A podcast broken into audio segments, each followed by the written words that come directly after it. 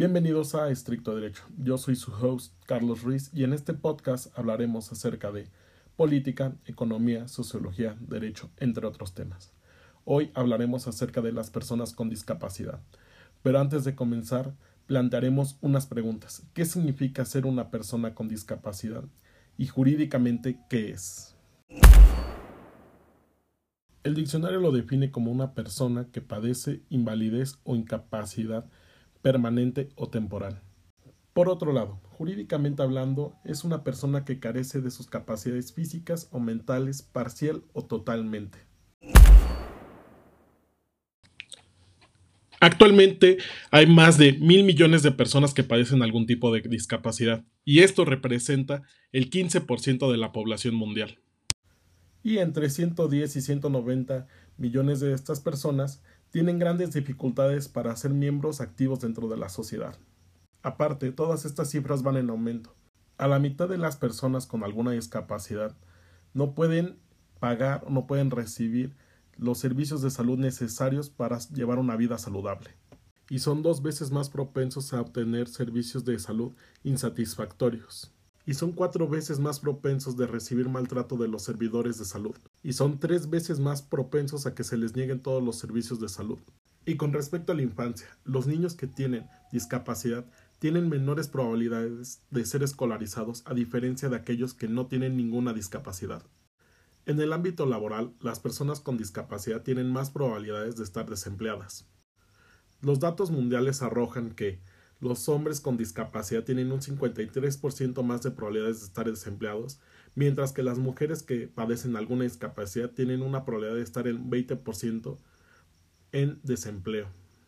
En consecuencia, las personas con alguna discapacidad son más vulnerables a la pobreza, lo que nos lleva a que tengan una vivienda precaria, una alimentación insuficiente y una falta de acceso al agua potable. Todo esto sin tomar en cuenta que las personas que padecen de alguna condición tienen que tener algún tipo de ayuda médica constante, llámese enfermera, servicio de salud, etc. Prótesis, muletas o rehabilitación, que todo esto son servicios de salud extra que tienen que ir o bien adquiriendo o pelear contra el Estado para que ellos se los den.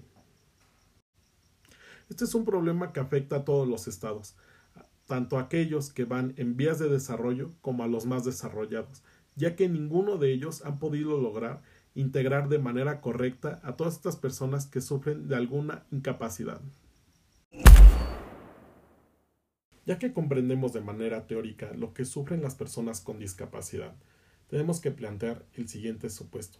¿Cómo podemos hacer para que ellos puedan superar todos estos obstáculos y poderlos integrar de manera exitosa a la sociedad. Todo gran cambio se comienza siendo empático. El primer cambio que se tiene que hacer es concientizar al público para que comprendan cómo es vivir con una discapacidad y cuáles son los retos que estas personas tienen día con día. Y con la concientización viene la educación. Tenemos que crear programas de inclusión en la educación en todos los niveles. De lo contrario, el problema va a seguir subsistiendo dentro de todas las generaciones.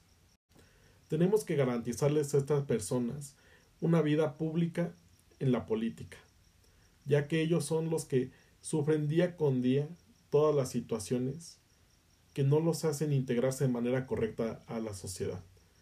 No podemos esperar que una persona que no tenga ninguna discapacidad pueda hacer política para mejorar estos aspectos tenemos que integrar a estas personas para que ellos sean los que propongan y ellos sean los que den las soluciones a los problemas que a ellos les afectan. Y ya con estas políticas se puede crear una estrategia o un plan de acción para que se pueda hacer una integración funcional a la sociedad para todas estas personas. Todo esto es con el objetivo de crear una integración óptima para todas las personas. Crear espacios públicos en donde todos podamos acceder a ellos y de esta manera no tengamos ningún impedimento de poder hacer uso de estos. En esta ocasión no vamos a plantear preguntas, vamos a plantear ciertas situaciones que quiero que las reflexionen.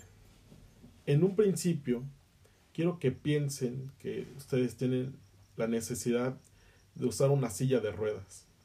Quiero que se levanten de su cama, hagan el trayecto a la tienda de conveniencia más cercana y vean las dificultades que tienen para llegar a ella. Ahora, en este segundo planteamiento quiero que ustedes se visualicen como una persona con una discapacidad de ceguera y hagan ese mismo trayecto. Ahora quiero que se visualicen como una persona que tiene sordera y que tratan de comunicar con lenguaje de señas lo que sea a esta persona que atiende en la tienda de conveniencia.